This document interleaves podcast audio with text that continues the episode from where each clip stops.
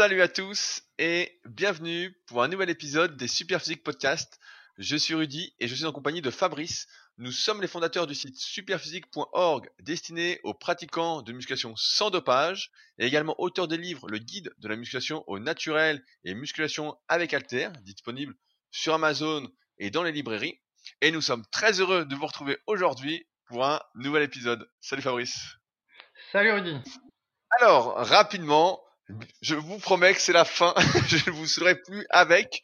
Euh, le lendemain de la sortie de ce podcast auront lieu les Super Physique Games. Donc je vous fais un petit rappel rapidement. C'est la finale du site clubsuperphysique.org, un de nos projets euh, pour les pratiquants de musculation sans dopage. On attend euh, 33 compétiteurs. C'est toute la journée à Annecy, au Super Physique Gym, donc notre salle Super Physique destinée encore une fois aux pratiquants de musculation sans dopage. Euh, et si jamais en dernière minute, parce que vous n'avez pas écouté les précédents podcasts et vous nous découvrez aujourd'hui, vous pouvez toujours venir y assister. Donc c'est demain à Annecy. Contactez-moi pour ça euh, directement sur mon site rudicoya.com. Il y a un onglet contact. Vous mettez n'importe quelle euh, question entre guillemets euh, dans le menu déroulant et je vous répondrai. En tout cas, c'est demain et euh, je veux dire que j'ai hâte que ça se passe. Ils ont prévu la canicule euh, et on fait les épreuves dehors. Donc je pense qu'on va en plus cramer. Donc à ceux qui viennent, n'hésitez pas à vous couvrir euh, pour ne pas cramer avant de passer si vous participez. Euh, également, je voulais vous entretenir sur un stage, un, on va dire un stage, des séminaires que j'organise en région parisienne le samedi 7 septembre. Je crois qu'on en avait parlé un petit peu euh, il y a quelques podcasts. Et bien maintenant, c'est officiel. Donc le samedi 7 septembre au Cercle Tissier à Vincennes, j'organise deux séminaires. Euh, le premier sur l'analyse morpho-anatomique, où je vais vous expliquer les bases d'analyse morpho-anatomique, comme expliqué dans le tome 1 et tome 2 de la méthode superphysique. On va analyser ensemble, je vais essayer de vous faire participer euh, des vraies personnes. Donc il y en a qui vont devoir se mettre torse nu et en caleçon. Donc mettez vos plus beaux caleçons pour ceux qui viennent. Ce serait euh, intéressant, que ce soit assez interactif. Donc ça, ce sera le matin de 9h30 à 12h30 et l'après-midi de 14h30 à 17h30. Euh, je vais faire quelque chose qui me tient à cœur et que j'entreprends pas mal avec mon site leadercast.fr. C'est entreprendre et réussir sur Internet aujourd'hui en 2019. Euh, je vais vous expliquer tout ce qu'on vous explique pas, tout ce que les vendeurs et marchands de rêve vous font croire et qui ne sont pas vrais. Ils sont très très loin de la réalité.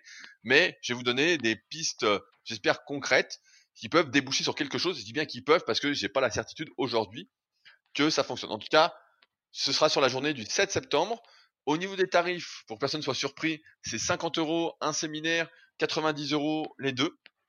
Euh, J'hésiterai pas à déborder un petit peu en temps. Ceux qui me connaissent savent que je suis bavard, donc euh, je pense que quand je dis trois heures, ça débordera un petit peu. On prendra le temps en tout cas de discuter, que je réponde à vos questions, etc., pour que vous repartiez vraiment avec quelque chose à appliquer concrètement. Et comme je dis régulièrement, si vous hésitez à venir, n'hésitez pas, venez. On ne regrette jamais ce qu'on fait, ce qu'on vit. On regrette ce qu'on ne fait pas. Rien ne vaut les rencontres vraiment réelles. Euh, le virtuel n'a de sens que si ça débouche sur du concret derrière, sur du réel. Et c'est pourquoi je vous invite vraiment, si ça vous intéresse, à me contacter. Donc comme j'ai dit tout à l'heure, www.rudicoya.com, il y a un onglet contact et euh, je vous indiquerai euh, plus de détails sur le contenu de ces séminaires et euh, comment euh, procéder au règlement. C'est pas moi qui gère ça, mais je vous mettrai en contact avec Benjamin qui s'en occupe.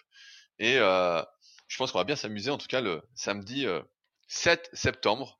Il y a déjà donc juste une chose, les places sont limitées à 30.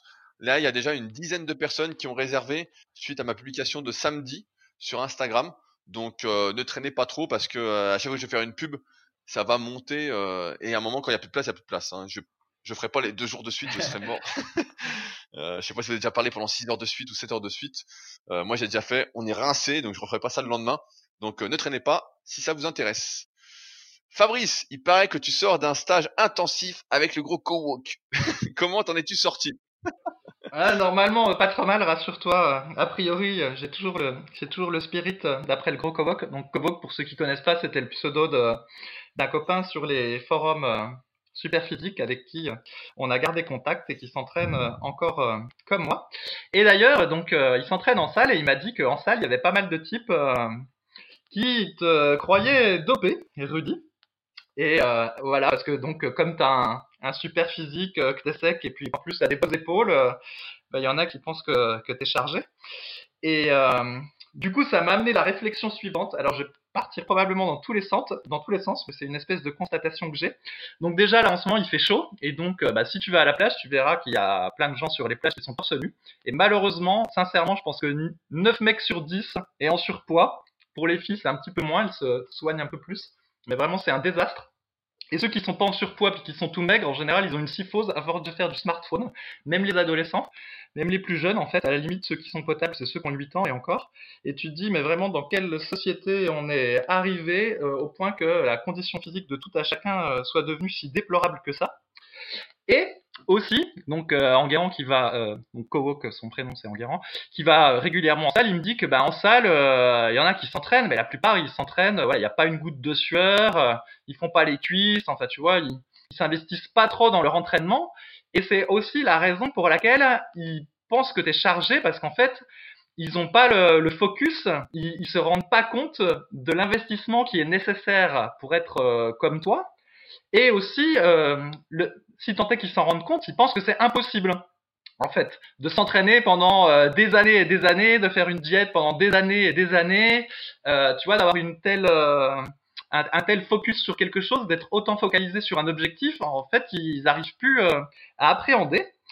Et en fait, ma réflexion, c'est que dans la société, il y a un espèce de grand mensonge qu'on essaye de nous faire croire, qui date un peu des 35 heures, où en gros, euh, on peut avoir une vie équilibrée, euh, pas trop travailler et que tout aille bien dans sa vie, euh, être euh, voilà beau, avoir suffisamment d'argent ou tout ce que on veut être successful en travaillant euh, un petit peu mais pas beaucoup. Et en fait, ça c'est pas vrai. Et euh, toutes les élites, ce qu'on appelle les élites, donc ceux qui font habituellement des grandes écoles parce qu'ils savent qu'il faut faire euh, des grandes écoles, donc HEC, des écoles d'ingénieurs ou euh, des trucs comme ça, et puis qu'après qu'ils rentrent dans des cabinets de conseil euh, au début de leur carrière professionnelle, il y en a aucun qui travaille 35 heures.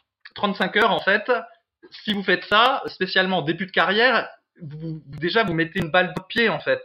Au contraire, au début de carrière, il faut travailler beaucoup parce que déjà vous avez la possibilité, vu que vous n'avez pas de gamin, pas nécessairement de femmes, et c'est là qu'il faut mettre le paquet pour progresser plus vite que les autres et installer en fait euh, la rampe de lancement qui va tirer ensuite votre carrière pendant tout le reste de votre vie. Et en fait, c'est un peu pareil avec la muscu. Le, sur mon site Musculation Alter, régulièrement on m'écrit et je m'aperçois que le programme qui plaît le plus, ou en tout cas celui pour lequel j'ai le plus de questions, c'est celui où il y a deux full body par semaine, environ d'une heure et quart. Et en fait, il y a des gens qui font ça et qui me disent voilà, j'aime bien ce programme-là, ça me prend euh, une bonne heure par semaine, enfin deux bonnes heures par semaine, j'arrive à le caser, etc. Je suis content. Est-ce que tu penses que je vais progresser? Et donc oui, vous allez progresser un peu, mais pas significativement. Faut être réaliste. Deux entraînements de muscu par semaine par rapport à tout le temps qu'on est assis, tout le temps qu'on est couché, etc. Ça, c'est pas suffisant, quoi. Et c'est pareil quand on apprend une langue. J'aime bien prendre cet exemple. J'ai déjà pris dans plein de podcasts. Si vous faites euh, deux fois une heure pour apprendre une langue par semaine, bon bah voilà, peut-être au bout de trois ans vous saurez baragouiner un petit peu, mais vous serez jamais très bon, quoi. Pour être bon, il faut euh, s'investir un peu plus. Et donc avec la muscu, il y a quand même un piège, c'est que plus il y a une limite. En gros, on sait qu'au bout de 5 séances de muscu par semaine, voire même 4 séances intenses de muscu, à un moment donné, ça devient contre-productif, alors que dans la vie, c'est pas toujours comme ça. Dans la vie, euh, en général, plus on fait, plus on va progresser. Avec la muscu, il y a une limite. Donc là, il y a une petite différence. Mais ce qui est sûr, c'est que penser que euh, il n'est pas nécessaire de faire un gros investissement dans, je sais pas, dans sa carrière ou dans le sport, et qu'on peut tout équilibrer les aspects de sa vie et en même temps progresser significativement, c'est pas vrai en fait. On est obligé de déséquilibrer un petit peu sa vie par rapport aux standards habituels pour vraiment avoir une progression significative. Alors après, si on a des objectifs modestes, pas de problème à euh, avoir une vie équilibrée, faire un petit peu de muscu, un petit peu de, de son job, etc., etc. Mais si vous voulez vraiment progresser, en fait, il faut travailler beaucoup plus que 35 heures et il faut faire beaucoup plus que deux fois une heure et quart de muscu par semaine. Et si Rudy, il est aussi bon, c'est pas parce qu'il est dopé. Il y en a effectivement qui sont bons comme lui parce qu'ils se sont dopés, mais c'est surtout parce qu'il s'entraîne depuis qu'il a euh, 13-14 ans et que bah, il y a des fois il a suivi une, une diète pendant euh, des années avec quasiment peu d'écart. Et en fait, la plupart des gens, ils arrivent à faire éventuellement des efforts pendant un ou deux mois, mais ils, ils appréhendent pas le fait de faire des efforts pendant plusieurs années. Donc c'est plusieurs années à faire des séances de cuisse en transpirant, etc. C'est pas juste une fois de temps en temps quand la climatisation est cassée à la salle qu'on a des petites gouttes de sueur. C'est quasiment à chaque entraînement. Et donc voilà, c'était ce que je voulais dire. J'ai l'impression qu'en fait, on a un peu perdu le focus et l'idée du fait qu'il faille travailler beaucoup pour avoir des résultats. Et donc, un des facteurs, je pense, c'est les 35 heures. Et aussi, le reste, c'est les, les, histoires des réseaux sociaux. Parce qu'on voit des gens qui réussissent sur YouTube et on pense que euh, finalement, ils ont eu le succès facile et que c'est reproductible et qu'il n'y a plus besoin de travailler beaucoup pour avoir le succès. Mais ça, c'est des quelques exceptions. Et en plus, euh, des fois, on, on, on, masque un petit peu, on ne pense pas à tout le travail qu'il y a derrière. Genre faire des vidéos régulièrement, euh, monter les vidéos, ça prend du temps aussi. Et donc, comme il faut du temps pour émerger sur YouTube, si tant est qu'on y arrive, il y a aussi beaucoup de boulot avant d'être un grand influenceur sur YouTube. Donc même là, euh, le temps passé, il est un petit peu masqué. Mais quand bien même, de toute façon, ça c'est une exception, on peut pas se baser là-dessus dans la vraie vie, en fait, pour avoir le succès, il faut bosser. Pour avoir un beau physique, il faut bosser. Et en fait, ça prend du temps, du temps, du temps, du temps. Et donc, euh, voilà, je pense qu'on a un peu perdu de vue ça euh, à l'heure actuelle. Et que donc, si vous voulez avoir des objectifs élevés, bah, faut mettre les moyens pour les atteindre. Et euh, bah, c'est dur. il faudra travailler. Voilà, ce sera pas les 35 heures et une vie équilibrée. Faut casser ce mythe-là. Eh ben c'est drôle ce que tu dis parce que c'est exactement le sujet du podcast que j'ai sorti sur leadercast.fr. Donc pour l'histoire, on on enregistre le podcast euh, le mercredi et le mercredi euh, genre une demi-heure donc Fabrice n'a pas eu le temps de l'écouter et n'a sans doute pas vu mon leadercast du jour c'est euh, là-dessus c'est sur le travail en fait. Et ce que je remarque avec les années je vois l'évolution avec les gens qui me contactent les gens que je coach etc on en parle souvent en antenne c'est qu'effectivement la notion de travail est complètement oubliée. En fait c'est comme si ça n'existait pas. Moi je vois sur des forums des fois des jeunes qui ont six mois d'entraînement un an d'entraînement ou même des fois qui s'entraînent même pas et qui disent il est dopé c'est pas possible etc Sauf qu'ils oublient effectivement que, ben, euh, quand eux font un écart, moi j'en fais pas. T'as cité l'exemple de l'écart, ça me fait sourire parce que j'ai fait des vidéos qui sont toujours d'actualité, qui sont sur YouTube, sur le cheat meal, sur la notion d'écart alimentaire, sur faut-il peser ce qu'on mange, etc. Et je vois au fil des années que c'est de plus en plus dur pour la majorité des gens d'avoir cette volonté, cette envie en fait, cette vraie envie d'être focalisé, d'être motivé, d'être euh, attentif en fait d'avoir des vrais objectifs. Parce que si, effectivement, tu l'as dit pendant plusieurs années, je me souviens, moi, le repas de Noël, je savais pas ce que c'était. Je mangeais pas. Les, anniversaires, je mangeais pas. Des fois, j'allais même avec ma gamelle, etc. Et ça peut paraître extrême.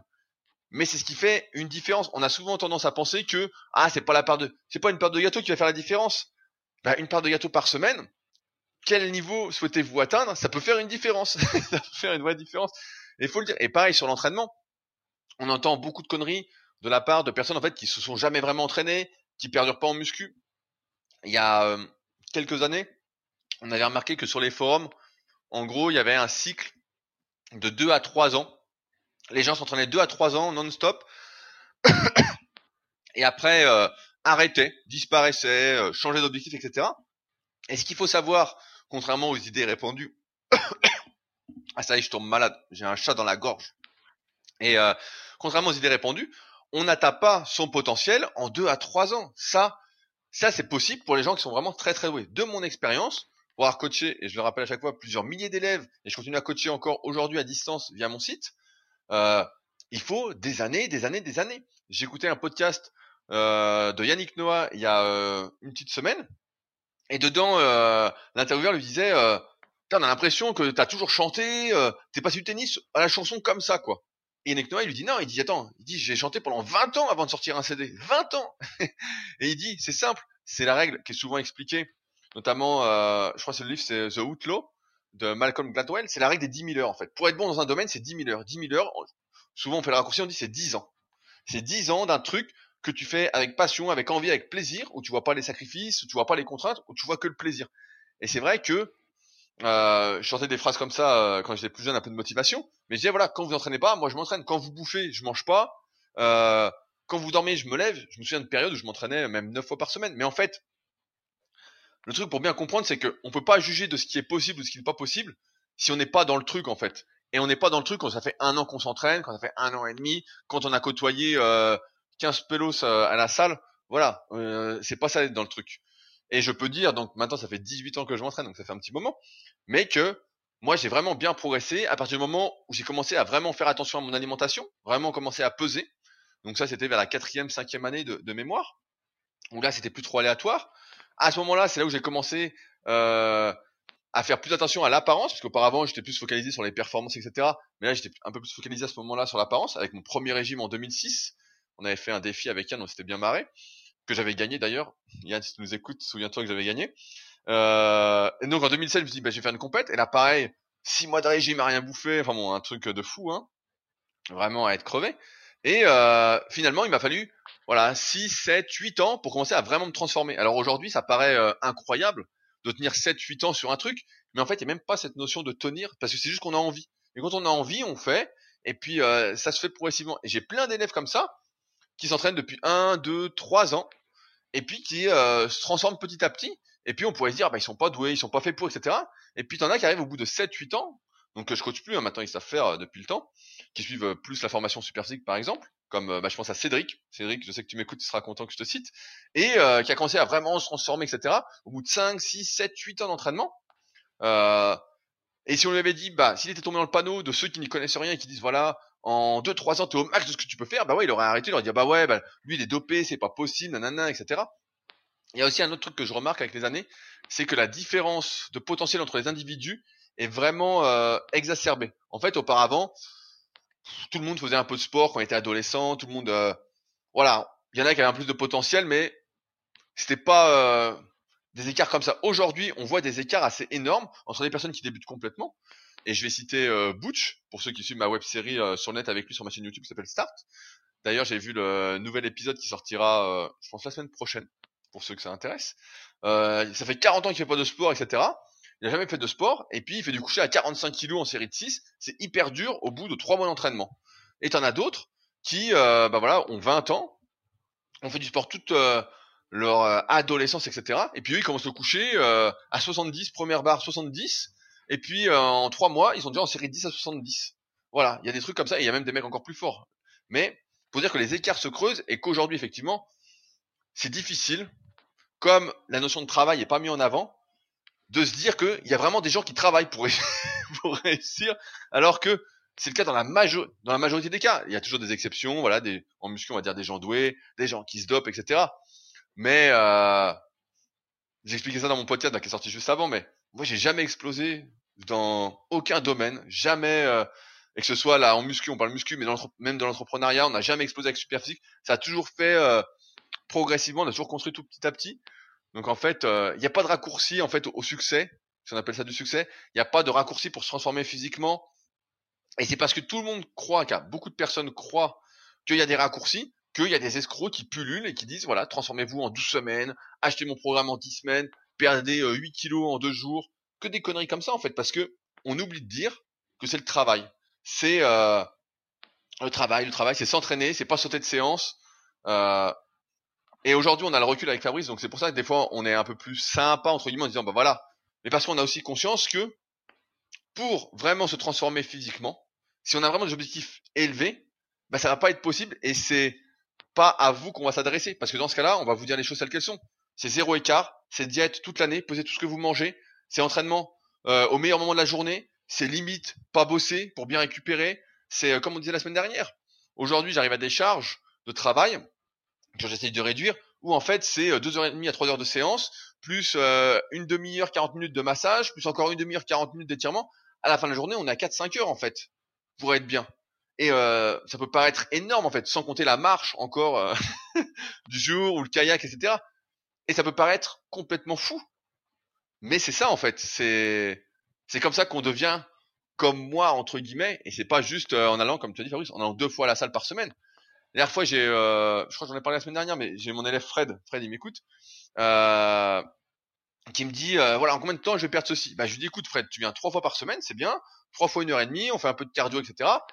Je lui dis, il y en a pour un petit moment. je lui dis, il y a des chances que ça, tu le perdes peut-être jamais. Je dis ça, si tu voulais le perdre, bah, c'est cardio tous les jours, c'est entraînement presque tous les jours en muscu aussi, c'est zéro écart. C'est-à-dire que la crêpe que tu as bouffée ce week-end, bah, tu as pas le droit. Le sirop d'érable que tu as rajouté dans ta protéine, je te dénonce, et eh bah, pas le droit c'est t'as pas le droit. Et il y a des gens, et c'est ça qui peut paraître fou, c'est qu'aujourd'hui il y a des gens qui pensent que c'est pas possible en fait de résister, de pas bouffer de, saloperie.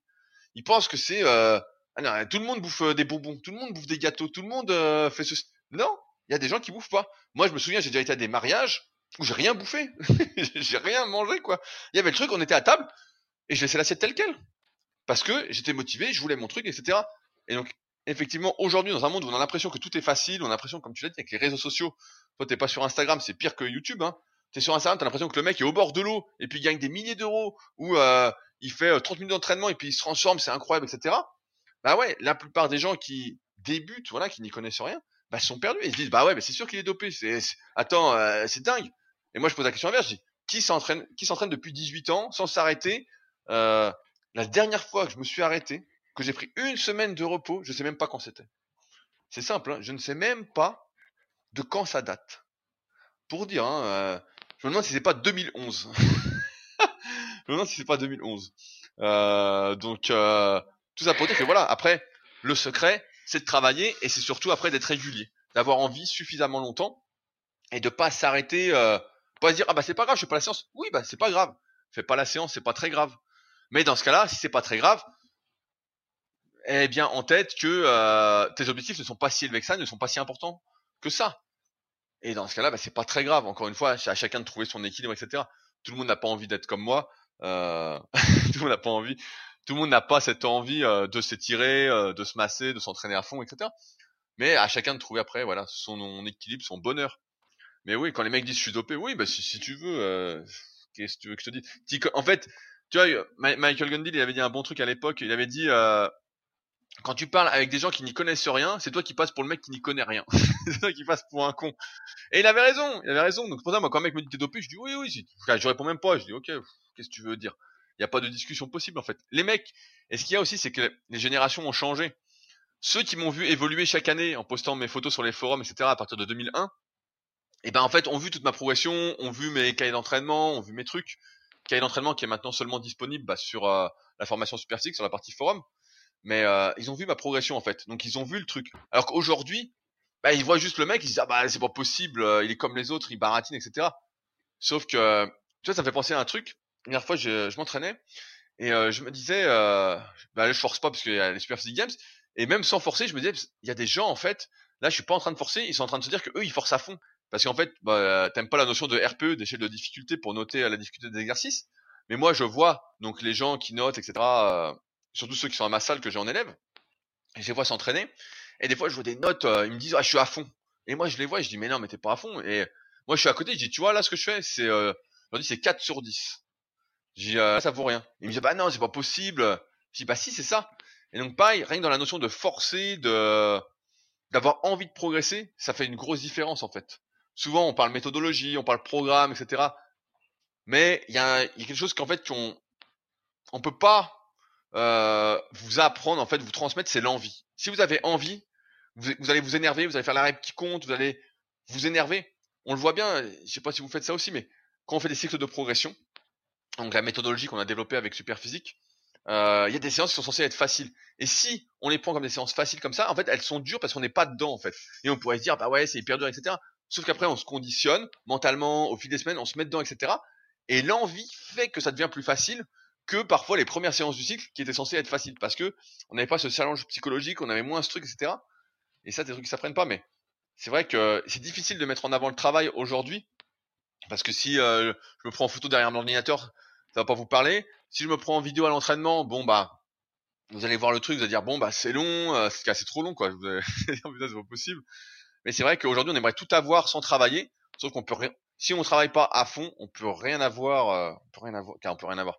On aura beaucoup moins. J'ai écouté un podcast euh, juste avant celui-ci d'un économiste et qui disait qu'on est en train de devenir justement, il parlait des 35 heures et il disait qu'on devient une société de loisirs en fait, une société où il y a, c'est plus une société de travail en fait. On va arriver où on va travailler 20 heures par semaine et puis euh, tout le reste ce sera des loisirs et donc on se demande, les questions c'est comment on va faire pour gagner suffisamment d'argent pour pouvoir vivre etc. décemment parce qu'en travaillant 20 heures forcément on gagnera moins. Mais et c'est vrai, cette remarque, je la trouvais très pertinente parce qu'on est dans une société de loisirs où tout le monde veut s'amuser, veut faire ceci, veut faire cela. Sauf que si on n'arrive pas à se concentrer sur un truc à la fois, pareil, je peux prendre un exemple sur les articles, on dérive un peu beaucoup là, mais euh, si quand j'écris un article, je suis sans arrêt en train de faire euh, du Facebook, de l'Instagram, nanana, l'article il s'écrit pas. Pour faire l'article, c'est simple, je mets mon casque sur les oreilles, j'écris mon truc, j'en ai pour 2-3 heures, parfois 4, 5, ça dépend de la longueur de l'article, et voilà, c'est fait. c'est fait. Et sauf qu'en apparence, bah on se dit ouais, euh, en fait il était derrière l'ordinateur, il a peut-être fait du Facebook, etc. Bah non, sauf qu'il était en train de travailler, il était sur le truc.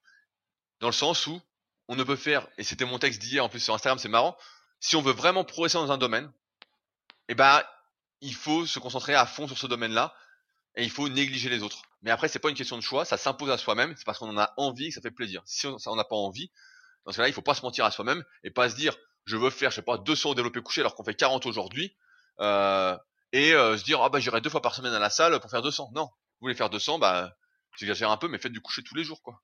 Et euh, surtout euh, ayez un bon appétit à table quoi. Si vous avez du mal à, finir trois gains de riz, bah vous ferez pas 200 quoi. C'est pour ça des, fois je vois aussi des trucs comme ça sur l'alimentation. Des gens qui me disent ah mais j'ai pas faim, j'ai pas réussi à finir mon assiette.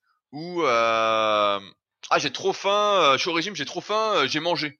J'ai mangé, je sais pas, deux fruits pour me caler. Et je dis, mais c'est pas, ça l'alimentation. Je dis, ça n'a rien à voir avec la faim. Ta faim, c'est juste un constat. Ça veut pas dire que t'es mal, que tu, ça n'a rien à voir avec tout ça. C'est simple, hein. Moi, j'ai appris l'alimentation dans les DVD de culturistes professionnels que j'ai toujours euh, chez moi, que j'ai acheté au début des années 2000. Les mecs, ils ont la diète sur le frigo. Très simple. Et ils suivent la diète. Il y a rien d'autre. Et moi, c'est pareil. Que j'ai faim ou pas, ça ne compte pas. S'il y a marqué ça sur votre diète, il y a rien d'autre. Il y a rien d'autre. C'est tout, point. Et certains diront, ouais, mais c'est rigide. Qu'est-ce que vous voulez comme résultat? Point, en fait. Qu'est-ce que vous voulez? C'est aussi simple que ça. Il n'y a pas de...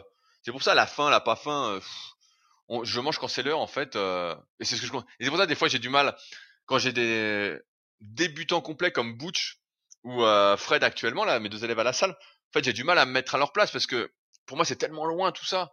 C'est des questions que je me pose même pas. Pour moi, il y a la diète, et puis tu suis, et puis voilà, t'as faim, t'es au régime, bah tu manges pas et euh, tu me dis ouais je me sens faible, je tombe dans les pommes, c'est pas vrai, c'est pas vrai. T'as as des réserves pour tenir très très longtemps sans manger s'il faut.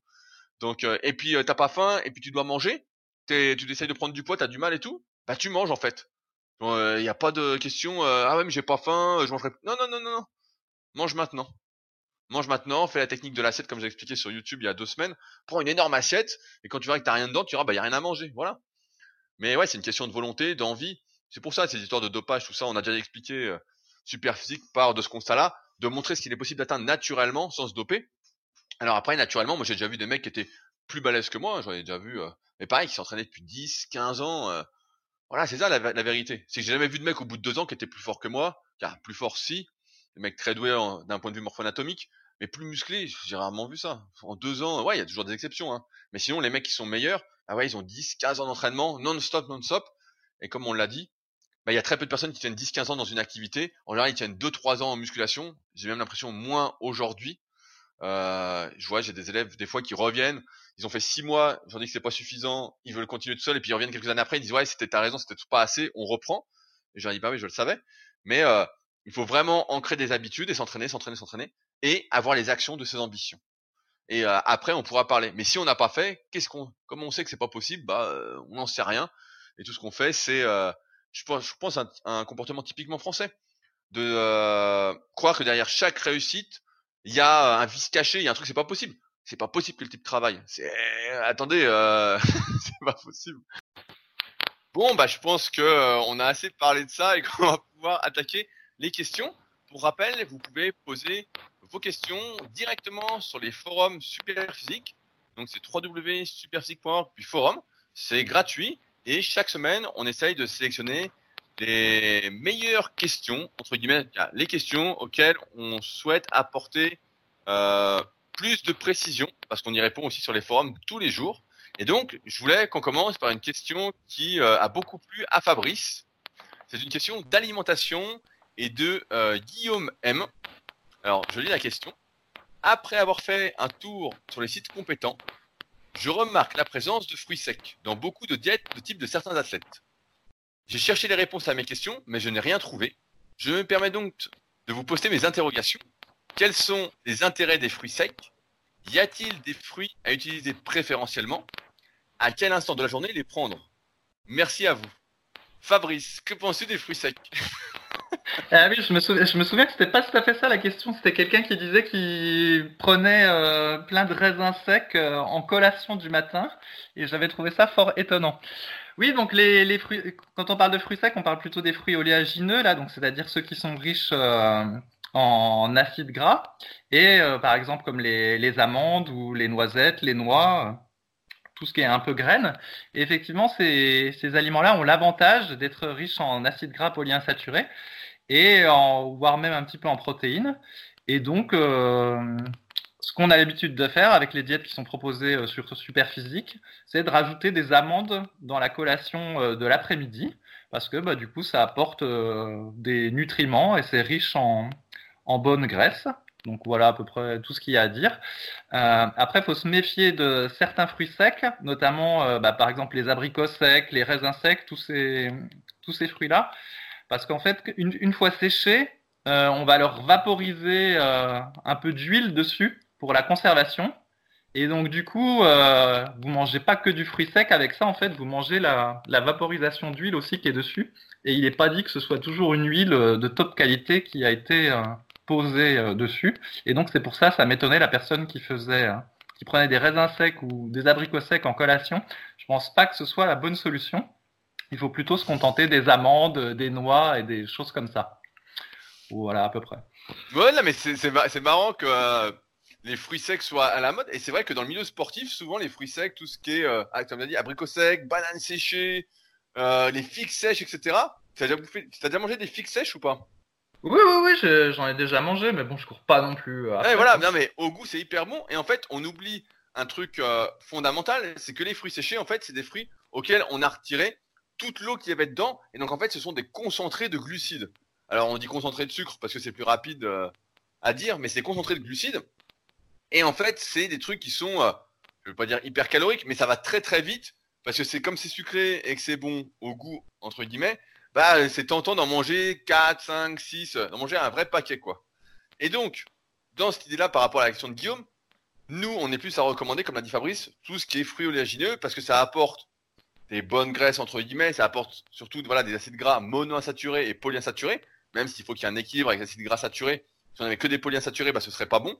Donc c'est un équilibre à avoir, mais disons que ça apporte en fait des calories faciles et surtout ça va réduire la vitesse, on va dire, de la digestion. Et comme c'est croquant, souvent quand euh, on fait des collations, on en a parlé la semaine dernière, on recommande pour que ce soit pratique de prendre des protéines en poudre dont euh, la super protéine de poids super physique et bientôt la super protéine végétale super physique qui devrait arriver.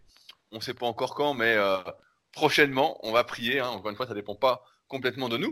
Et eh ben, en fait, pour avoir un, ça cale un peu la faim, si on a faim et qu'on veut caler la faim, et eh ben, on recommande de prendre des oléagineux.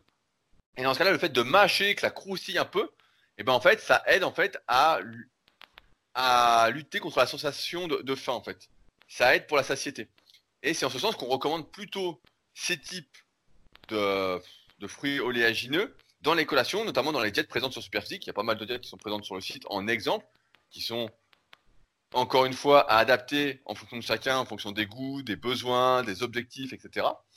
Euh, mais euh, on ne conseille pas, du moins euh, de manière régulière, l'utilisation de vrais fruits secs parce que, comme je le rappelle, et on en parlait je crois la semaine dernière hors antenne, euh, notamment avec euh, la parution du dossier dans 60 millions de consommateurs, avec tous les fruits qui sont euh, bien bien pollués, et avec les différences du bio entre les différents pays. Ben, comme le disait déjà Jean Texier, il y a presque 30 ans, peut-être même plus de 30 ans, ça passe vite, je vois la date, et ben, il exagérait un petit peu, mais il disait, les fruits, c'est de l'eau et du sucre. Et donc, s'il n'y a plus de l'eau, ben, finalement, c'est que du sucre. Et donc, on peut se demander quel est l'intérêt en dehors du point de vue euh, gustatif, de consommer euh, du sucre. Juste comme ça, euh, dans une optique de santé, dans une optique de longévité, etc. Et donc, en ce sens, on recommande pas ça. On n'est pas pour, mais plus pour tout ce qui est amandes, noix, noisettes, pistaches. Même les noix de cajou, en fait, elles sont pas salées. c'est nickel. Elles ne sont pas grillées, c'est même mieux aussi. Mais on évite, voilà, tout ce qui est sucre en sucre en fruits, on va appeler ça. c'est comme, c'est comme des pâtes de fruits. Donc on va pas recommander ça. Euh, donc voilà. Mais c'est vrai que parfois c'est à la mode et euh, je comprends pas trop à part pour le goût. Mais c'est comme d'habitude, hein, c'est des périodes. Des fois ça va être les fruits secs, des fois ça va être la spiruline, des fois ça va être autre chose. Enfin bon, il y a une boucle. En fait c'est comme les régimes, il y a une boucle qui tourne. Et puis on nous recommande euh, des fruits, des fruits secs, qui sont encore une fois des fruits sans de l'eau, donc du sucre. Euh, je voulais qu'on aborde une autre question qui est courante, qu'on voit euh, régulièrement sur les forums superphysiques. C'est une question de Mario91. Et je suis sûr que tu es concerné par ça, Fabrice. Alors, bonsoir à tous. Tout d'abord, je tiens à remercier toutes les personnes qui vont pouvoir m'aider et répondre à ma question. Je suis un débutant en musculation, j'ai 19 ans et je rencontre un petit problème. En effet, au niveau des biceps, mon bras droit arrive à soulever pour un débutant plus ou moins 12 kg, sans compter le poids de la barre, mais pour mon biceps gauche, c'est aux alentours des 11 kg. Et je ne sais pas quoi faire. Je sais que les débutants prennent beaucoup de masse et de manière rapide, mais je ne sais pas quelle charge prendre pour mes bras. Devrais-je continuer à soulever 10 à 11 kg d'un bras et 12 d'un autre? D'un autre et progresser ou bien diminuer les 2 à 10 11 kg J'ai peur de ne pas progresser avec des charges légères et je trouve que 10 kg que 10 kg c'est peu mais bon. J'ai peur aussi de régresser en soulevant des poids un peu plus petits que je pourrais le faire. Mon programme biceps que je travaille unilatéralement, donc un bras à la fois, 4 x 12 au curl alter, 4 x 12 curl rotation, 4 x 12 au curl marteau. Si vous pouviez m'aider, je vous en serais reconnaissant. Fabrice, que fait-on? Alors déjà, on est quasiment tout le, monde est comme ça. Hein. Tout le monde a des différences de force au niveau des, bras ou même des, pectoraux ou même du dos. Hein. Par exemple, au rowing, a un bras. Euh, c'est assez courant de faire plus de reps d'un bras que, que d'un autre. Donc déjà, c'est normal. Et c'est aussi ce qui explique que euh, les haltères peuvent être bénéfiques, notamment pour travailler les bras, parce que ça s'y prête bien, enfin les haltères ou, la poulie, et que finalement le travail avec la barre, comme on n'est pas toujours symétrique, est pas nécessairement euh, le, plus adapté. Alors après, comment il faut faire pour gérer cette différence de force? Je dirais pas que j'ai une réponse magique. Moi, ce que je fais, c'est que je prends le poids euh, qui convient au bras le plus faible, avec ma cible de répétition euh, également basée sur le bras le plus faible. Et puis, bah, il m'arrive de faire des répétitions bonus avec le bras le plus fort, mais celui qui, sur lequel je me cale, en fait, c'est le plus faible. Après, est-ce qu'il y a moyen de faire mieux ou, ou différent euh, Peut-être, je sais pas, mais en tout cas, c'est comme ça que je fais. Après, par rapport au programme qu'il a donné, par contre, il m'a pas paru très optimum, son programme, où il y avait en gros trois variantes de curl euh, sur, le, même, sur le même plan. Euh, effectivement, quand on est débutant puis qu'on fait du full body, je pense qu'on peut se contenter de faire par exemple une séance de curl marteau puis une séance de curl avec rotation. Mais ça, c'est quand on est débutant.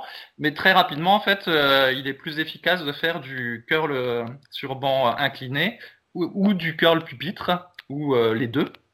Et donc là, bah, dans son cas, il pourrait faire, je sais pas moi, quatre séries de curl pupitre euh, marteau et puis euh, quatre séries de curl euh, supination inclinée en se basant donc sur son bras le plus faible et puis en essayant de progresser sur son bras le plus faible et puis le plus fort devrait suivre naturellement.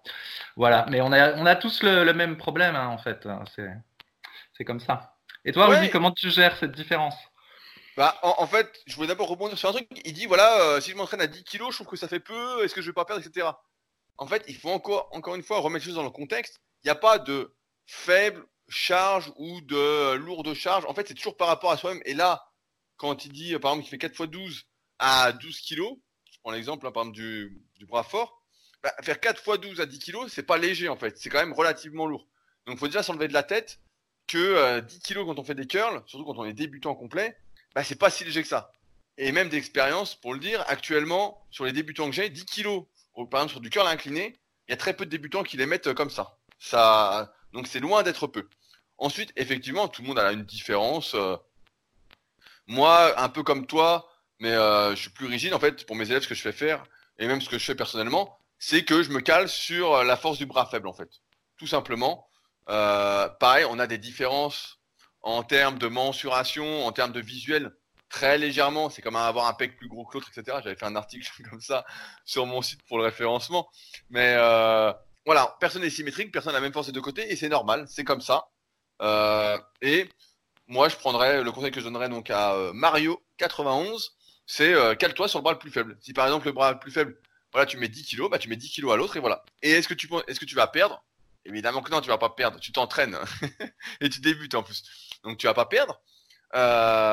et suivre la progression du bras faible. Donc par exemple, je sais pas, 4 x 12 à 10 kilos, et puis 4 x 13, puis 4 x 14, etc. Comme on l'a déjà expliqué de nombreuses fois. Euh, je voulais également réagir à ça, c'est, il dit, je sais que les débutants prennent beaucoup de masse et de manière rapide. Je pense que par rapport à ce qu'on a expliqué au début du podcast, faut remettre les choses dans le contexte. Parce que euh, quand on dit ça, on peut s'imaginer que ouais, en six mois, en un an, on va se transformer incroyablement. Et ça, pareil, c'est des idées reçues qui font que euh, beaucoup de personnes après pensent n'importe quoi, disent bah voilà, moi j'ai passé la période de débutant, j'ai pas beaucoup progressé, donc je suis pratiquement à fond, c'est ma limite naturelle. Enfin, bon, comme s'il y avait des limites, des trucs comme ça qui étaient existaient. Et en fait, euh, non, on progresse jamais très rapidement. On progresse un peu plus rapidement au début, c'est-à-dire qu'on va pas rencontrer ce que j'appelle moi le niveau plateau tout de suite.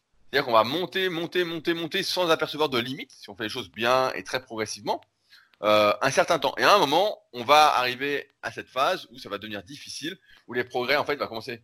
Il va falloir commencer à utiliser des cycles de progression, à ruser un petit peu, à utiliser de respawn, à forcer, etc. Et là, on pourra dire, voilà, je suis plus dans cette phase du débutant qui progresse rapidement. Mais euh, moi, je dirais plutôt, c'est la phase du débutant, en fait, qui euh, progresse sans embûche. C'est plus ça plutôt que rapidement. Parce que euh, c'est jamais vraiment rapide. Hein. Je vais prendre un exemple, mais si on disait rapide, on disait par exemple, je reprends l'exemple du curl, mais je passe de 8 kg à 16 kg en 6 mois. Ouais, non, ça n'existe pas, ça existe. Ça s'appelle une exception. La réalité, on avait parlé en répondant à une réponse de Zédéol il y a quelques podcasts c'est voilà, si tu prends 3 euh, kilos sur ton curl euh, par an, euh, par bras, bah c'est une bonne progression. Si tu prends 4, bah c'est super. Si tu en prends plus, bon bah génial quoi. Et enfin sur le programme, tu l'as bien expliqué. Et on va refaire un petit point d'anatomie rapidement. Le biceps, quand on dit le biceps, en fait c'est biceps donc deux portions, la longue et la courte portion, mais c'est également le brachial antérieur et le long supinateur qui vont contribuer au volume du bras et donc du biceps, en plus du triceps. Et donc dans ce cas-là, il n'y a pas d'intérêt à faire euh, des exercices, trois exercices avec le coude dans la même position par rapport au corps. Euh, c'est comme faire trois fois le même exercice. Parce qu'en fait, le biceps, comme j'ai expliqué dans le tome 3 de la méthode super physique, c'est pas un muscle à angle. Donc en fait, tout ce qu'on peut faire, c'est varier la position du coude par rapport au buste pour solliciter plus ou moins le biceps, le brachial antérieur ou le long supinateur. Et donc on sait que lorsqu'on a le bras en arrière, donc pour moi, tout débutant devrait faire du curl incliné. Pour démarrer, c'est la base plus ou moins en supination suivant euh, sa morphoanatomie, notamment la présence d'un valgus ou pas. Donc curl incliné, avec le bras en arrière, c'est l'exercice, c'est le seul exercice qui va étirer le biceps. Et comme on sait que l'étirement est générateur, euh, un super générateur de prise de force et de prise de muscle, faut pas s'en priver, donc curl incliné. Et ensuite faire varier donc la position du coude par rapport au buste avec d'autres exercices. Donc ça peut être, euh, tu l'as cité, curl au pupitre à un bras, en inclinant un banc par exemple à 80 degrés, ou si on a un super pupitre, faut éviter les pupitres à 45 degrés, sauf si on le fait à la poulie, mais bon, en restant simple. Voilà, un exercice avec le, coude en avant du corps.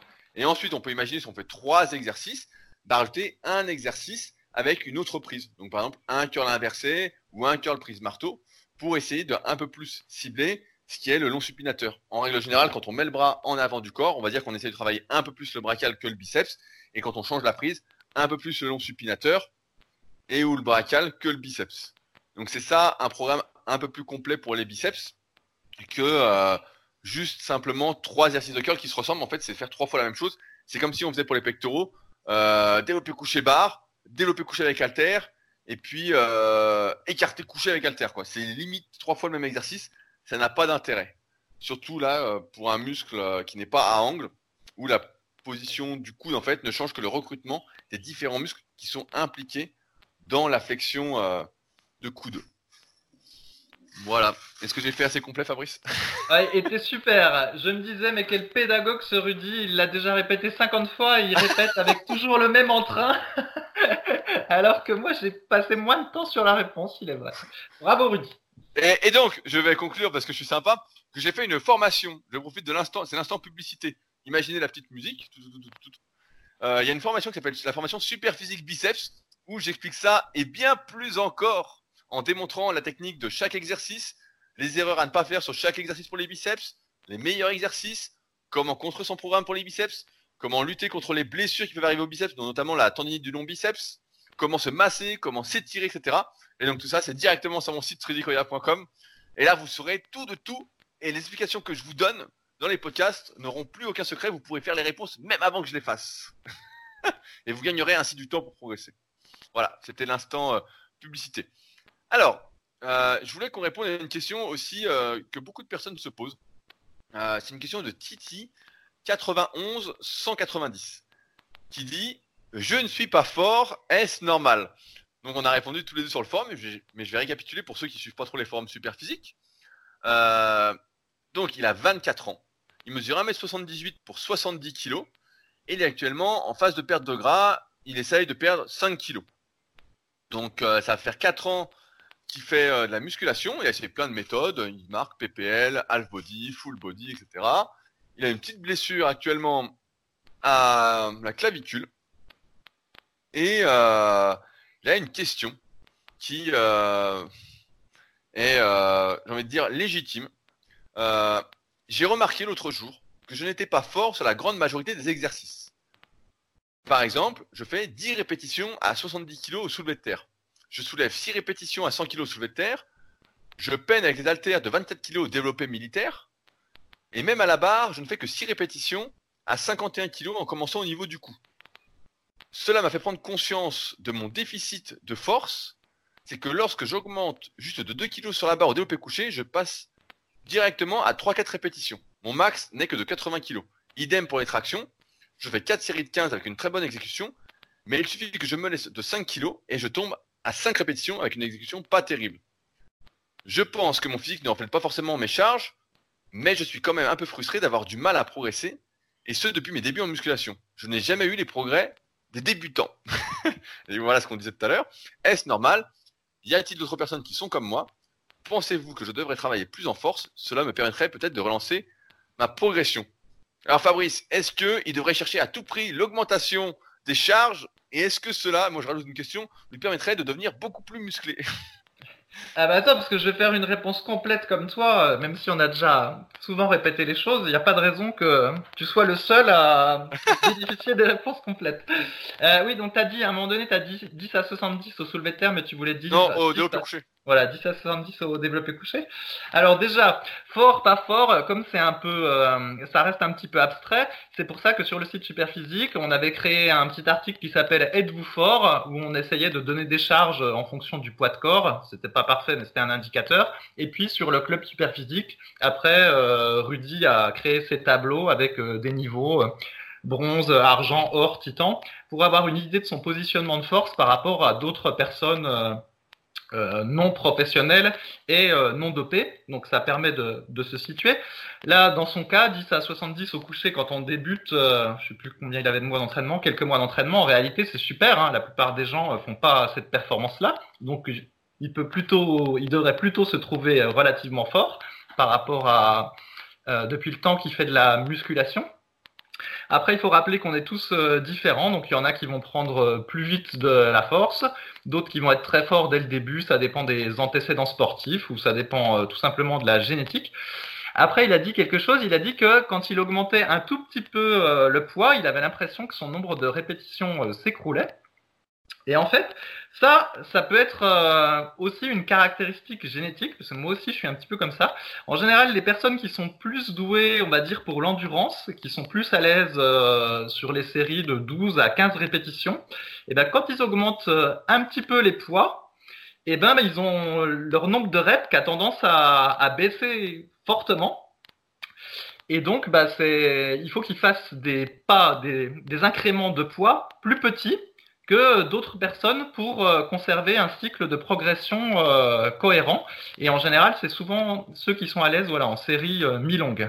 À l'inverse, il y a des gens qui sont très à l'aise plutôt en série de 8, qui sont tendance à être explosifs et à être plutôt doués pour la force. Et ben, eux, en général, ils peuvent faire des, des incréments de poids un petit peu plus élevés, sans trop perdre en force. Mais par contre, à l'inverse, s'ils utilisent des charges moins lourdes, eh ben, ils auront du mal pour autant à faire euh, beaucoup de répétitions avec. Alors, dans le temps, on disait qu'un bon test pour euh, savoir si on était plutôt fait pour la force euh, ou, ou, pas, c'était de compter le nombre de répétitions qu'on faisait avec un poids autour de 85% de son maxi. En gros, voilà, la plupart des gens vont faire, je sais pas moi, autour de 8, entre 5 et 8 répétitions. Voilà. voilà. 5 répétitions. Et puis, bah, ceux qui arrivent à en faire une dizaine, en général, ça veut plutôt dire qu'ils sont plutôt endurants, puis ils vont bénéficier d'un travail en série euh, mi-longue, même pour les exercices polyarticulaires. Et à l'inverse, ceux qui font très peu de reps, mettons 3 reps, ben en général, ceux-là, c'est des gens qui sont tendance à être naturellement forts et explosifs. Faire de l'endurance, ça leur va pas du tout. Et eux, ben, ils, peuvent optimiser entre guillemets leurs leur gains en étant sur du 6-10 reps sur des exercices polyarticulaires.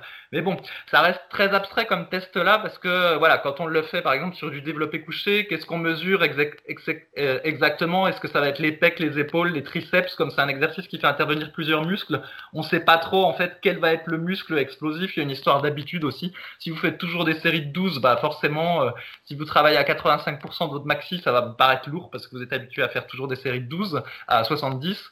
Donc au final, c'est un, test un, petit peu merdique, je trouve. Mais néanmoins, ça, donne un peu l'idée que voilà, il y en a qui gèrent mieux euh, l'augmentation des poids et que d'autres. On est un petit peu différent. Donc dans son cas, je pense pas qu'il faille euh, justement partir sur des séries courtes dans l'espoir de gagner de la force plus vite. Mais je crois qu'il faudrait simplement accepter que probablement bah, il est peut-être meilleur en série mi-longue et puis que ces incréments de poids, en termes de cycle de progression, doivent être euh, très modérés. Voilà, peut-être un kilo par-ci, euh, un kilo par-là euh, au, développé couché.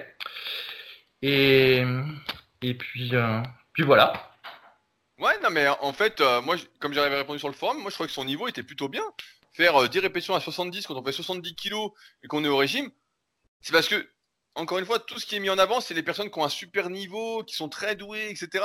Donc c'est sûr que si on regarde les mecs qui sont très doués, qui font 10 fois 100 quand ils font 70 kilos, bah ouais, on se dit ah ouais, je suis pas terrible. Mais maintenant, pour un individu qui s'entraîne, euh, voilà, depuis euh, quelques mois, je crois qu'il a marqué quelques années, mais on s'en fout, mais voilà, qui fait 10 à 70, bah en fait pour moi, c'est déjà un mec qui a un niveau euh, intermédiaire. Donc c'est déjà pas si mal. Il n'y a pas grand monde dans les salles, et c'est pour ça que j'avais fait les tableaux super en disant quand les mecs ont déjà le niveau gold ou les femmes ont le niveau gold, bah, ça représente une minorité. Et le niveau gold, c'est 10 à 100 pour vous dire.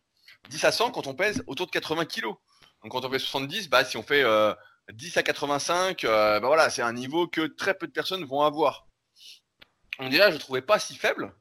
Euh, et ensuite, tout à fait par rapport à ce que tu dis, j'ai remarqué et j'ai même codifié ça dans la formation Super pour ceux qui la suivent, donc c'est méthodesp.edicola.com. À un moment, on avait parlé il y a quelques podcasts, il y a une dizaine de podcasts, et ça m'avait fait réfléchir et j'avais justement proposé une codification sur la personnalisation des cycles de progression par rapport en fait à ce que j'appelle moi le caractère, mais effectivement le type de fibre toujours, en fait, c'est euh, l'influx nerveux qui part de ton cerveau qui va déterminer ton type de fibre. On sait que si on envoie de l'influx nerveux euh, à haute fréquence, bah, ça va plus être les fibres rapides qui vont se contracter. Et euh, si on envoie toujours de l'influx nerveux à basse fréquence, bon bah voilà, c'est les fibres lentes. Et c'est ça en fait qui va déterminer ce que contient comme type de fibre les unités motrices. donc c'est ce qui explique que si on fait jamais rien d'explosif, bah on devient de plus en plus lent. Hier j'en parlais avec un copain justement qui me disait qu'il fait du, du vélo et il me dit ouais comment je fais pour devenir plus explosif? Et puis il faisait que des séries longues à la muscu. Et je lui dis euh, bah non mais je lui dis si tu fais que des séries longues, il dit ouais je me sens toujours kilosé après et plus lent.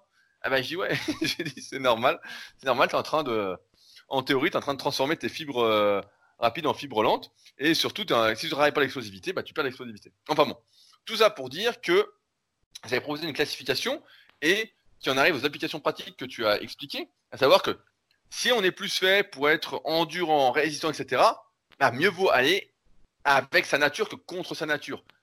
Et j'ai même envie de dire, parce qu'on en a parlé il y a quelques podcasts, sur le fait de durer, je crois que c'est le précédent podcast, entraînement jeune-vieux, c'est que euh, c'est même pour moi une force, un avantage en fait, de ne pas être fait pour la force, dans cette optique de durer et de progresser sur le moyen et long terme.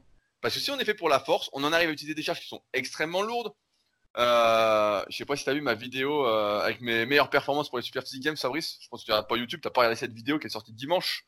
Non, mais, euh, mais voilà, bah, tu pourras regarder, tu pourras rêver un petit peu. et, euh, et bon, enfin bon, et donc on en arrive à des poids qui sont assez élevés, qui sont dangereux en fait, et où on cherche par tous les moyens à réduire avec les années les poids qu'on utilise pour continuer à s'entraîner sans se blesser. Et donc en ce sens, j'avais même remarqué que les personnes qui étaient moins de ce type euh, nerveux, entre guillemets, qui étaient moins faits pour la force, avaient plus de facilité à construire du muscle, étaient des gens plus musculaires que nerveux. Et c'est pourquoi, des fois, on assiste, en dehors de toute considération morpho-anatomique, à des personnes qui n'ont pas le physique de leur père, parce que déjà, un, elles s'entraînent pour ça, et parce qu'elles sont super nerveuses, en fait. Elles ont le jus, elles explosent au lieu d'utiliser leurs muscles. Et j'ai parfois des élèves justement qui sont comme ça, où je leur dis, on réapprend en fait à exécuter les exercices avec les muscles. Parce que c'est beaucoup plus euh, protecteur et euh, c'est beaucoup plus euh, pérenne sur le moyen et long terme. Sinon, on finit par tout s'arracher. mais donc, je pense que c'est un avantage. Et effectivement, je conseillerais pas à, j'ai oublié son petit nom, parce que j'ai pas la fenêtre ouverte, à Thibaut, donc Titi, son petit pseudo. Euh, ben, conseillerais pas de faire de la force. En fait, je pense que ça va même aller à l'encontre de qui il est. Et on le sait bien, par exemple, même avec les points faibles, que quand on, on a un vrai point faible et qu'on s'acharne dessus, bah souvent on finit par se blesser. Et donc là, si on n'est pas fait pour la force, j'ai envie, de dire tant mieux en fait. Et privilégier les séries plus longues, etc. Euh, ça ne peut que te faire du bien. Si par exemple, bah ouais, comme a, dit Fabrice, voilà, tu fais 4 x 15 en traction et puis dès que tu mets 5 kilos, t'en fais plus que 5, bah rajoute 500 grammes. Puis, euh, je sais pas, fais euh, 4 x 15, voir si ça passe, sinon tu peux modifier ton site de progression. Il y a plein de solutions possibles. Mais quel est l'intérêt finalement de faire de la force si ton but c'est de prendre du muscle, de te transformer physiquement, d'être euh, en bonne santé, en bonne forme? Et 4 x 15 en traction, c'est déjà un très très bon niveau en plus, hein, si elles sont propres et tout comme tu dis c'est déjà, tu vois, c'est déjà un niveau silver du club super physique. Ça veut dire que tu peux peut-être en faire 20 sur une série, et 20 c'est le niveau gold. Donc euh, t'es loin d'être faible, t'es loin d'être faible. Euh, t'es un peu meilleur que développer couché, mais ça, ça peut s'expliquer par la morphoanatomie. Et pareil, là, tu parlais du soulevé de terre, euh, Thibaut, dans ton message. Soulevé de terre, c'est un exercice qui est ultra nerveux. Donc ça m'étonne pas que tu fasses que 6 à 100. Le soulevé de terre, faut s'énerver comme un dingue. Et il faut surtout pas avoir peur de se blesser. Il euh, y a un jeune sur YouTube qui me demandait, euh, suite à cette vidéo de mes pères pour les Super Games qui me disait euh, Ouais, combien tu mets au soulevé de terre Je dis Bah, j'en fais pas, j'en fais très léger parce que sinon je vais me niquer. Et là, en ce sens-là, bah, j'ai envie de dire si ça sent, si c'est propre, bah, c'est bien en fait. Faut peut-être d'une part arrêter de se comparer et arrêter de viser la performance euh, si celle-ci en fait ne suit pas le but que tu t'es fixé. Si ton but c'est d'être powerlifter, bah effectivement, il faut faire de la force, il n'y a même pas de débat quoi. Si ton but c'est de faire du muscle, bah là, euh, j'ai envie de dire, euh, tu es limite fait pour faire du muscle. Hein. je me souviens de Cyril qu'on avait sponsorisé une année qui était dans la team super physique à, je sais plus, à 5-6 ans, un truc de style. Il mettait ses vidéos d'entraînement et on le regardait s'entraîner, on se disait putain, il est pas fort le type, c'est du squat à, en série 10 à 100, bon, il était au régime et tout. Je sais plus, il faisait les bras peut-être à 16, euh, 16 kilos. Puis il était balèze quoi, mais on le voyait quand il s'entraînait, il était lent. Et puis moi qui le connaissais, c'était pas un mec euh, très nerveux, etc. Et c'était euh, pareil. Euh, Fabrice, il avait des cuisses énormes, il faisait des séries 10 à 100 au squat. Des séries 10 à 100 et il avait des cuisses monstrueuses quoi. Et euh, certains diraient bah, 10 à 100, euh, c'est pas normal d'avoir des cuisses monstrueuses. Bah si, parce que Fabrice était pas très nerveux sous les barres, était plutôt lent, plutôt fait pour l'endurance, sans doute plus de fibres lentes entre guillemets si on simplifie tout ça. Et euh, tant mieux. S'il avait été vraiment fort, il avait dû faire 10 à 160 en série, 3 x 10 ou 5 x 10 à 160 pour arriver aux mêmes cuisses, bah, il se serait sans doute niqué. Et aujourd'hui, euh, il serait sans doute en miettes. Donc, euh, j'ai envie de dire, c'est quand même un sacré avantage. Moi, des fois, je me dis, putain, à chaque fois, je suis obligé de mettre assez lourd parce que sinon, c'est vraiment hyper facile, quoi. Donc, non, non, Titi, ne fais pas de force pour la conclusion et continue comme ça. je pense que tu es vraiment sur la bonne voie, quoi. Je pense que tout va bien pour toi, quoi.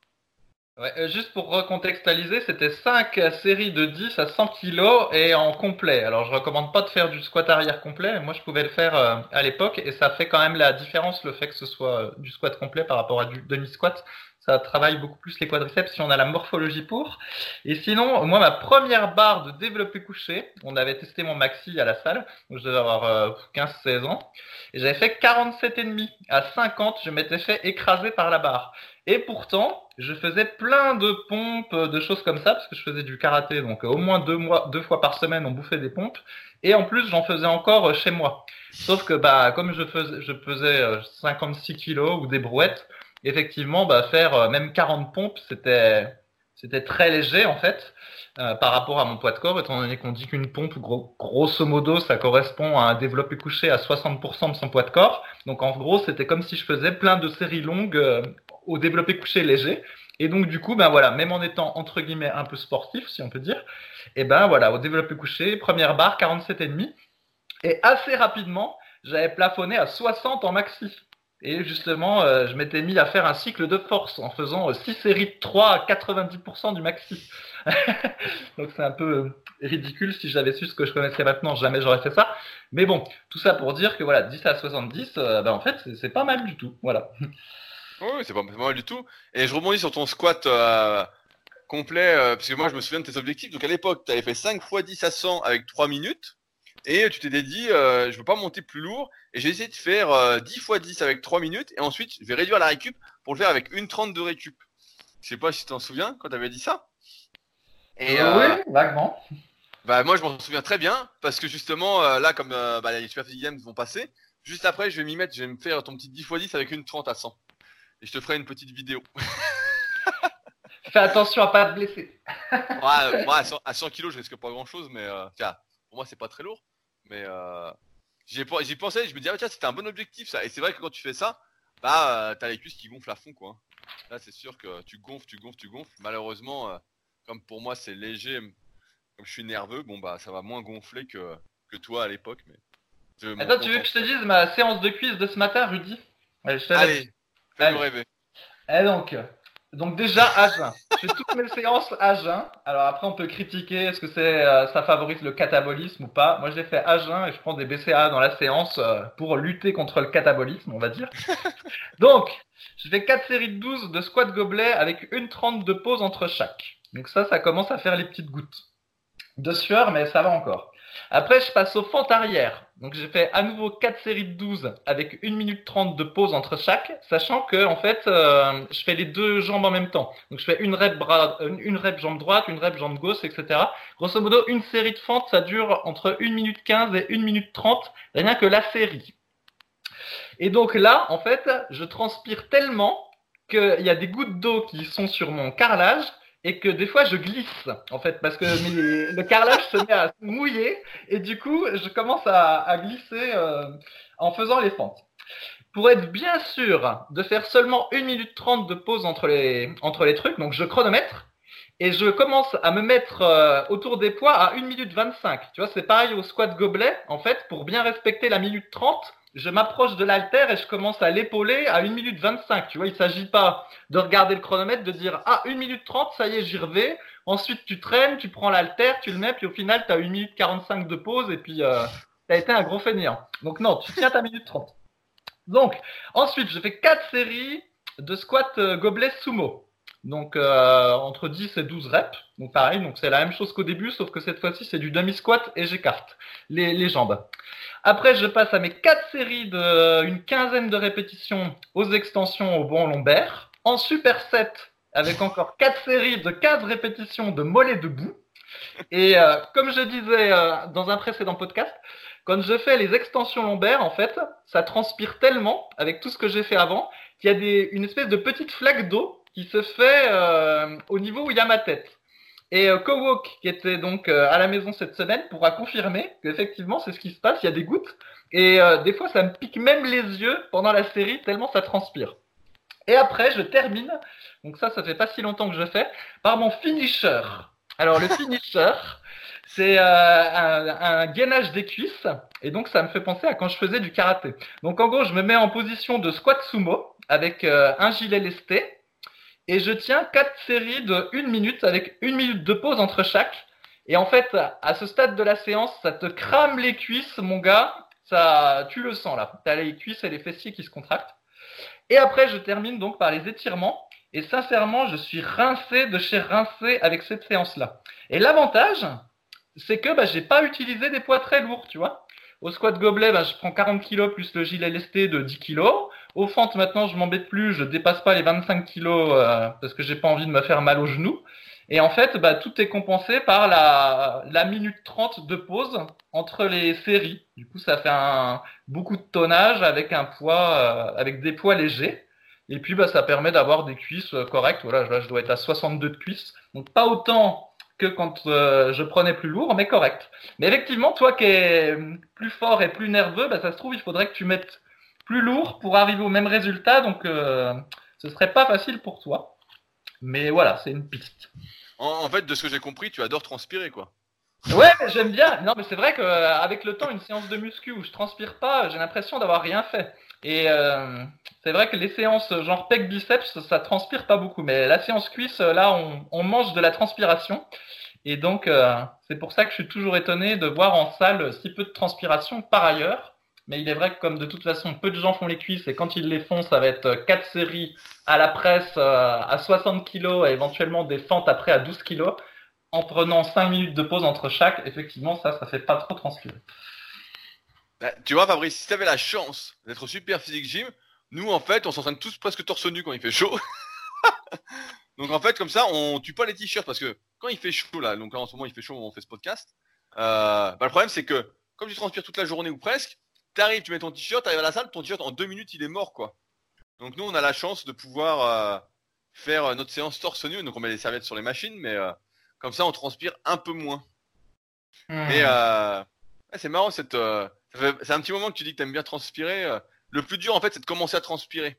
Quand t'es sec et tu commences à transpirer, là t'es pas content, mais une fois que t'es mouillé, de toute façon t'es mouillé. Donc c'est comme quand tu vas à la piscine ou au lac. Au début tu veux pas te mouiller, puis quand t'es mouillé t'es content. Non, mais en plus, ça m'a fait rire parce qu'à un moment donné sur le forum, il y en a un qui dit qu'il voilà, il fait des fentes et il dit euh, il cherche des stratégies parce que c'est trop dur en fait. Il dit voilà, quand il fait des séries de 12, c'est trop fatigant, après il peut plus rien faire. Alors il, se demande s'il faut qu'il fasse des séries de 8 pour euh, essayer que ce soit moins fatigant, etc. Mais la vérité, voilà, c'est que c'est- il n'y a, a pas vraiment de solution, c'est fatigant tout le temps. Moi aussi, j'ai essayé de faire des séries plus courtes, mais après tu mets des poids plus lourds, alors du coup tu commences à avoir mal aux genoux puis aux hanches, c'est pas une bonne stratégie pour les fentes. Et euh, effectivement, si tu fais des séries de 15, euh, là, tu es complètement rincé. Donc bon, des séries de 12, euh, ça va à peu près, à condition d'avoir fait quelque chose avant, évidemment. Sinon, euh, il faut prendre plus lourd que 25 kilos si on veut des, des résultats, parce que 4 x 12 à 25, c'est pas extraordinaire non plus, même avec une 30 de pause. Donc euh, en deuxième exo, c'est correct, mais pas en premier. Voilà. Non mais on a bien compris que maintenant tu voulais te maintenir Fabrice. On a compris que t'avais plus le spirit. on sait tout ça. Et d'ailleurs, alors j'en profite parce que j'avais dit que je lirais le message. Il y a le petit euh, Cowork qui m'a écrit euh, ce matin. Alors je lis le message. Salut Rudy, je tenais à te confirmer avant ton podcast Superphysique de cette semaine que Fabrice a toujours le spirit. Un spirit orienté santé et longévité et pas performance évidemment. Il a toujours l'œil du tigre et ses grognements à l'entraînement et un bon coup de pédale en vélo grâce à la force vegan. Je l'ai immortalisé via plein de vidéos qui seront collector dans 30 ans. Merde à toi pour samedi. Et donc, il m'a envoyé une vidéo ce matin de euh, ton finisher de cuisse. Et donc, euh, quelle est cette histoire de vélo, Fabrice? Vous avez fait du vélo? Ouais, bah, y a rien d'extraordinaire, on va pas s'enthousiasmer parce qu'on a fait un peu de vélo euh, dans les côtes. Mais euh, comme on était un, un petit peu foufou, chaque fois qu'il y avait une côte, je criais euh, force vegan. Et je pense qu'on a dû faire rire tous ceux qui nous ont croisés. Bah si, Fabrice, c'est- aujourd'hui les gens font plus. de- Aujourd'hui, c'est la mode du vélo électrique. Tu sais, aujourd'hui les gens, tu sais, ça, ça rebondit un peu sur ce qu'on disait en début de podcast, mais moi je vois plein de personnes qui hésitent à acheter des vélos électriques ou qui ont des vélos électriques parce que euh, ils ont plus besoin de pédaler. Des fois, tu vois, je sais pas si t'en as par chez toi des vélos électriques. Moi, des fois, je vois des gens quand je vais marcher, je les vois, ils pédalent pas et genre ils fusent quoi, ils sont à 30 km heure quoi. Je dis, putain, au début, je comprenais pas. Je dis putain, mais comment ils font? Et en fait, après, je voyais le moteur et j'ai pas, voilà, j'ai compris. Donc c'est la mode. Donc aujourd'hui, faire du vélo, ça devient un exploit, Fabrice. Quand c'est pas un vélo électrique, ça devient vraiment un effort physique parce que bientôt, je sais pas si t'as suivi, il y a aussi les trottinettes électriques maintenant. T'as suivi ou pas cette histoire? Ouais, j'ai suivi vaguement que ça devient un problème à Paris parce que euh, voilà, les, ils savent pas où les mettre, s'il faut les mettre sur la chaussée avec les voitures ou sur le trottoir avec les gens et tout ça. Mais oui, on sait effectivement, des fois c'est bizarre parce que tu fais du vélo, tu, vas vite et en fait tu te fais doubler euh, par une mamie qui a son vélo électrique, mais elle va plus vite que toi. Mais euh, par contre, je pense que c'est une bonne chose cette histoire de vélo électrique parce que en fait, le vélo normal, euh, malheureusement, c'est devenu des fois trop dur pour les gens, même même à plat, ça devient trop dur. Et au moins, le vélo électrique, ça permet aux gens de se remettre à faire un petit peu quelque chose. Parce qu'il faut quand même pédaler, hein. il fait pas tout tout seul, le vélo Rudy. Donc c'est pas si mal. Ouais. Ouais, ouais, bon, bah, je serais plus nuancé que toi. Et ça dépend, encore une fois, pour qui, pourquoi, pour euh, quel objectif, etc. C'est sûr qu'en rééducation, pourquoi pas. Mais après, euh, tu vois, la dernière fois, je sais plus, il y, a, un petit moment, hein, j'avais fait le tour du lac d'Annecy, donc il a, il est tout, euh, comment, fléché, il est tout fait pour les, il y a, est tout en piste cyclable. Et il y a une côte à un moment, et il y avait un mec en, comment, en vélo électrique, il était devant moi. Ah, ça m'a trop énervé, quoi. Un mec qui faisait pas de sport, et j'ai forcé comme un veau pour le dépasser, quoi. ça me rendait fou, quoi. J'ai dit, c'est quoi cette histoire? Il va pas me finir devant moi, quand même, le type, avec son vélo électrique, quoi. Ah, putain, j'étais fou, quoi. Donc, euh, Ouais, moi, je, moi, je suis contre, et les trottinettes électriques ont débarqué à Annecy aussi. J'ai vu que là, on pouvait les louer et tout. Ah, là, ça me rend dingue, quoi. Trottinette électrique. Voilà. Là, on devient Eh, dans un ouais. monde- Donc voilà, la notion de travail euh, n'existe plus. Euh, c'est sur ces saines paroles que nous allons finir le podcast, parce qu'on en est quand même à 1h10. Euh, juste une petite chose, on a dû changer de logiciel en cours de route euh, pour le podcast. On avait quelques bugs avec l'ancien logiciel, donc vous allez peut-être entendre une différence de son. Donc euh, n'hésitez pas à le dire si vous entendez une différence de son. et à nous dire laquelle vous préférez, même si l'ancienne, a priori, ça commence à bugger. donc j'espère que c'est mieux avec cette deuxième version, donc la fin du podcast. Donc n'hésitez pas à nous le dire. Comme d'habitude, si vous avez des questions, n'hésitez pas à les mettre sur les forums Superphysique. On y répond tous les jours et c'est gratuit. Et plus en détail chaque semaine dans les podcasts. Sur ce, bah demain, c'est les Super Physique Games. Je vous en parlerai longtemps la semaine prochaine, c'est promis. Et il y aura des vidéos qui sortiront de toute façon euh, au fur et à mesure euh, euh, durant l'été pour vous faire essayer de vous faire revivre l'événement. Et puis sur ce, bah, on se retrouve donc la semaine prochaine pour un nouvel épisode. Salut Salut